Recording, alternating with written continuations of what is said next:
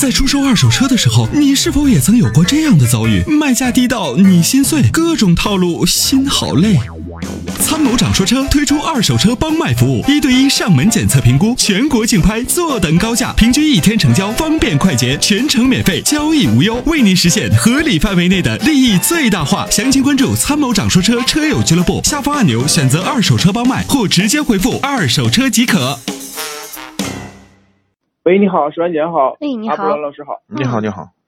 啊，老师这样的，就是我是之前就是说偶然就在 T T F M 上听到您的节目，然后现在就一直在听，然后呃，祝你们节目越办越好。哎，啊，感谢。就是说我有这样一个问题，就是之前我是在听您节目之前，我买一辆劲客那个一点五的低配，就是自动挡低配。嗯。然后后来听您节目说，现在日产车变速箱问题说不推荐，但是我已经买了，所以说。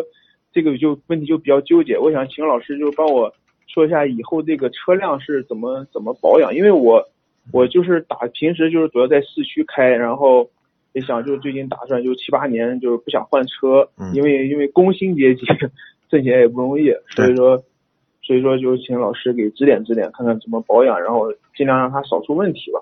对，理解啊，嗯，既然买了你就放心开啊，不要有太多的心理负担。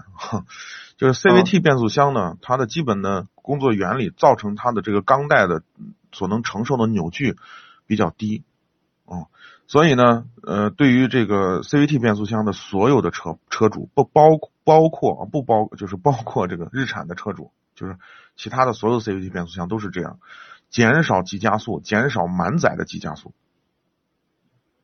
哦，老师那个满载。满为什么减少满载的急加速呢？你想啊，车本身，比如说车一吨重，对吧？一一吨一吨二，基本上就是这个样子。那么，比如说我车上坐上五个成年人，再拉上点行李，对吧？这个自重很显然一下多了好几百斤，是不是？嗯，对。那么在这种自重自重的情况下，再加上车车本身的重量来说，对于这种经济型小车来讲的话，它的负担会很重。实际上就是反作用力会作用到这个钢带上，是不是？那所有的力量都是要通过发动机的动力是要通过变速箱来传动到轮子上嘛，对不对？轱辘上。那么这时候呢，这个变速箱所能承受的这个这个反作用力就会更大。那么，比如说我满载的时候，我还要急加速，一脚油踩下去，哗就赶紧要这个这个冲出去。那么对于这种变速箱的负荷就会很大很大。那么如果经常这样开的话，这个变速箱呢就容易打滑。哦，就会出现这种问题，所以呢，开有 CVT 的变速箱的车主车友们一定要养成一个良好的习惯，就是悠着点开，慢着点开。哦哦，起步的时候呢，慢一慢慢点，慢慢起步啊，就是也当然也不至于慢到那种程度，就是我刻意的特别慢，也不至于那样，就是稍微慢一点，就正常的就开就行，别要特别急的急躁的，一脚油门踩到底，哗就冲出去，不要那样。哦老师，那我再问一下，就是说这个车，如果说我平时就是按您说的去做，然后开个开个十几二十万公里，应该不会有什么大的问题吧？只要你正常保养啊，这这就是该该换变速箱油的时候就换，然后该这个正常保养的时候保养，呃，减少刚才我说的那种动作，没啥太大的问题。哦，行。啊，就是剩下的就是剩下就是看质量了。如果这个变速箱本身质量有问题，开了多少公里坏了，那我也没办法，是吧？哦，行行，好，谢谢老师。老师，我还有个问题，就是我那个冬天的时候，因为这边有时候早上就是前几天下雪，然后有时候会零下个七八度。嗯。我感觉就是，如果车放一两天不开，早上刚开起步的时候，就是它发动机有那个，就是前挡风玻璃那个出风口有一点吹风的那种口哨声，然后开个两三分钟就没了，但是。我要是每天都开，它这个声音就听不见了。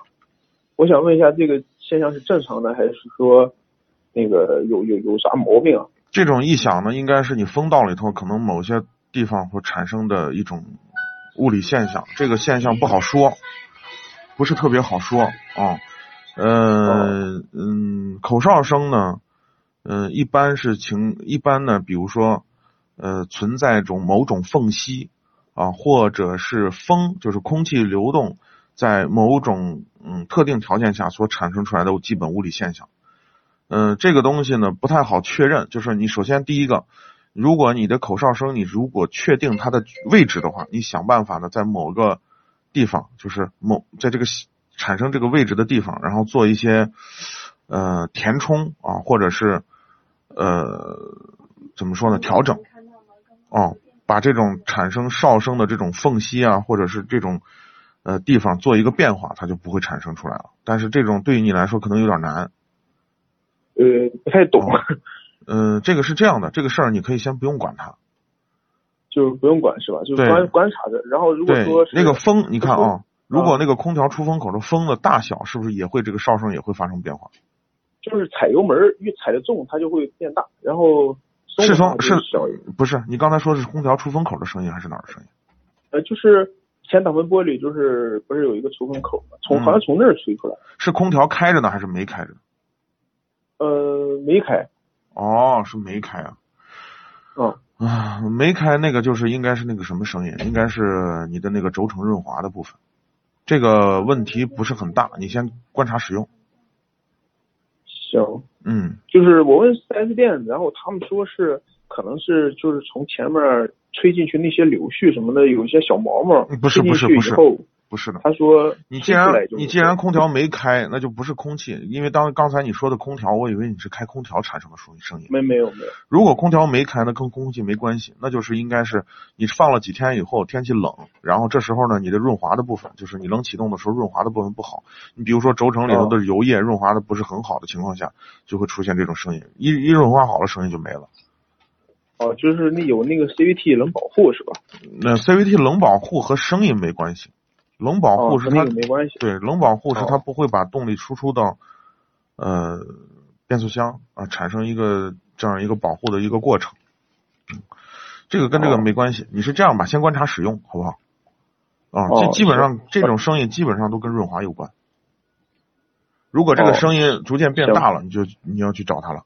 嗯，行，嗯，那老师，我我再问一下，就是说，如果平时我保养。不想去四 S 店，我在外边保养的话，如果说是以后车辆有问题了，还在质保期的话，会不会四 S 店以这个理由不给我就是换东西？正常的免费？会的。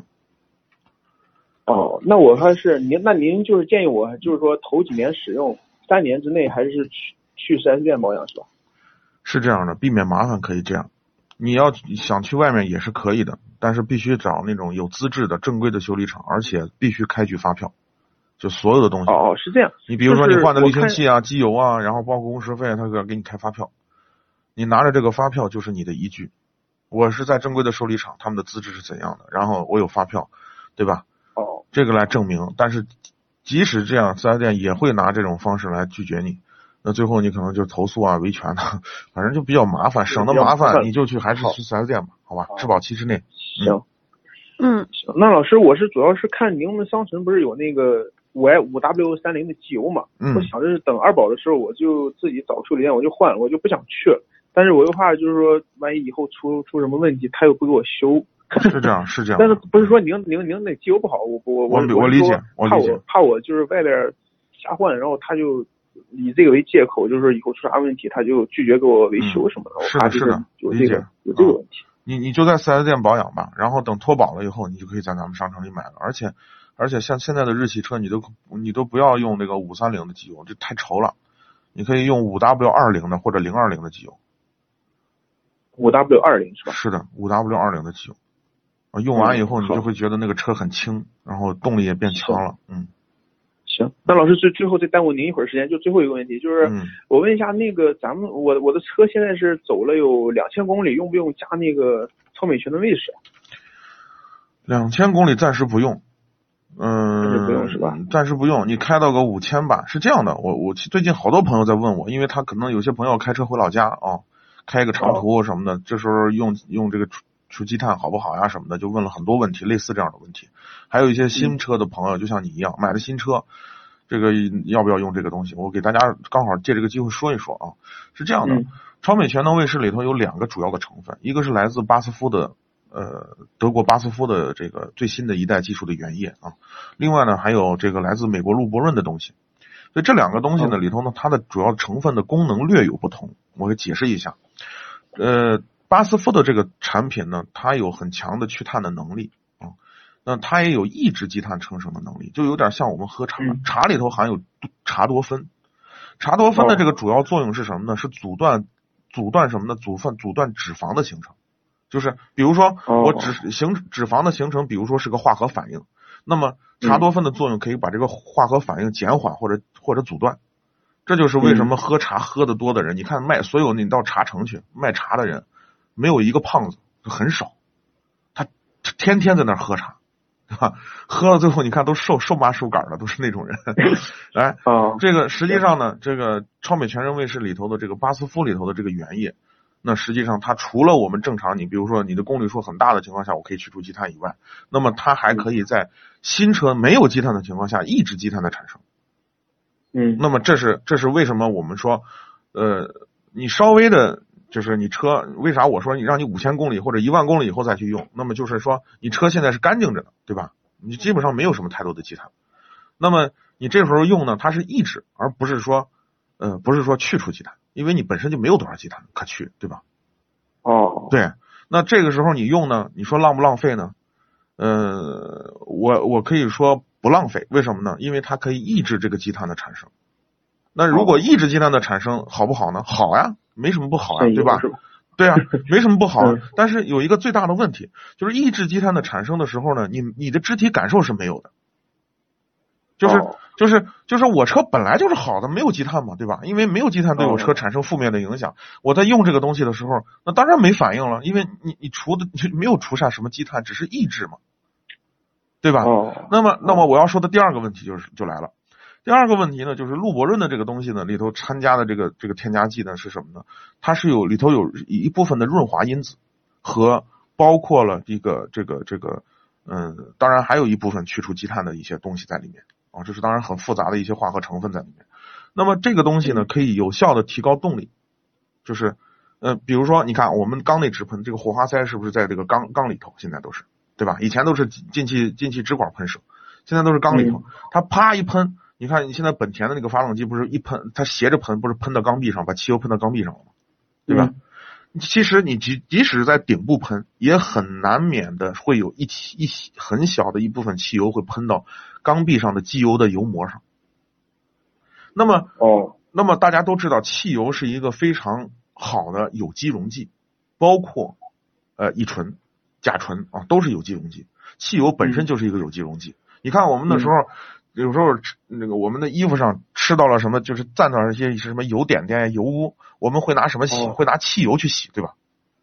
对汽为什么拿汽油洗呢？因为汽油是个有机溶剂，汽油的有机溶剂一旦喷到汽油上了，会结造成的结果是什么呢？就会把油膜稍微的破坏掉，破坏掉。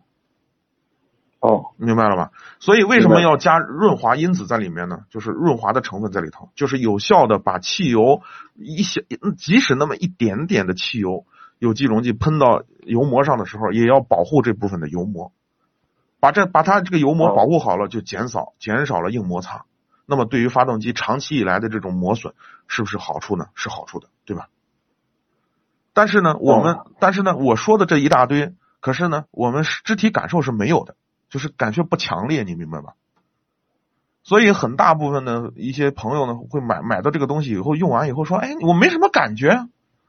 没什么感觉就对了，他总觉得好像加进去以后，哎呀，车跑呼呼呼的跑，然后车这个立马油门变轻了，立马怎么样了，他就觉得这个产品很好。错，如果你的车本身积碳就比较严重，比比积碳已经很很多了，已经产生一些甚至产生一些问题出来了，你去用它，你的肢体感受会很强，你会觉得，哎呀，你看油门变轻了，动力很强了，又恢复了，你看这支产品多好，对吧？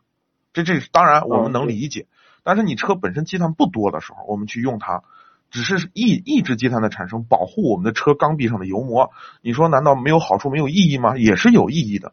但是呢，你的肢体感受不强烈，那你不能说这个产品不好，你明白了吧？很多这个我们很多你看收来的很多的朋友，就是用完了以后说，哎呀，我咋没什么感觉？然后然后没有什么感觉就对了，因为一些新车公里数不大，它积碳本身就没有多少。你说用它以后，你有多强烈的感觉呢？我是我跟你说，有些就是不良的商家，你说你市场上很多那种燃油添加剂，为了提高这个肢体感受，怎么办呢？因为绝大多数的车友不懂啊这个道理，他们怎么办呢？他们给这个这个这个这个这个添加剂里头加什么呢？加航空煤油。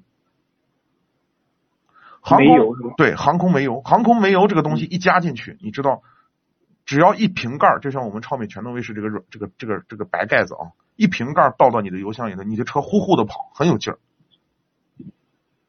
哦，哎，这样你的肢体感受强了吧？可是这个东西你知道加进去以后对你的车有好处吗？一点好处也没有，只是让你觉得动力变强了。然后呢，然后就没有然后了。你明白了吧？所以呢所以呢，我们就是不懂这个东西的时候，我们一定要去了解真实的状况。你看我们的这个这个浓，我们为什么你看超美全能卫士上面打个叫浓缩型？哦。哦，浓缩型，浓缩型就是里头不会勾兑任何其他的一些促燃、促进燃烧的一些成分在里头，不会有这种东西。所以你看我我们哦。倒出来，你你可以去看，你倒出来的是什么呢？有点稍微有点黏糊糊的白色的液体，你拿打火机是点不着的。嗯，哦，对，是，所以呢，就是是这样的一个情况。我大概啰嗦了这挺长时间啊，就是大概我觉得我应该讲清楚了。嗯，您特别博学多才，没有没有没有感，觉您节目做的特别好，真的。嗯，就是一直在听，有时候吃饭在听，然后我媳妇儿就老说我，她说你你的现在是茶不思饭不香的，老听这个。啊、就是因为是我爸，他之前开了一款轩逸，嗯然后我想着就是说，他说日产车还可以，我就我就本来我就比较着急买车，然后我就前两个月就十二月份的时候我就我就去直接看了一款想买款 SUV，但是逍客本来就是价位有点贵，得十五万左右，因为我预算也就十万十万左右，所以我就提了款劲客。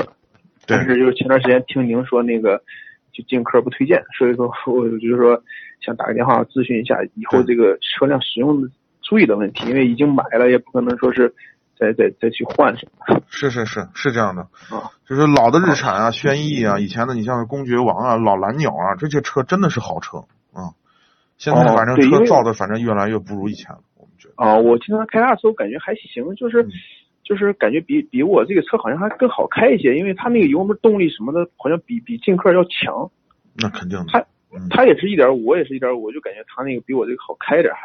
嗯，就轿车方面一般调的还是舒适感各方面还是要比 SUV 要好一点点。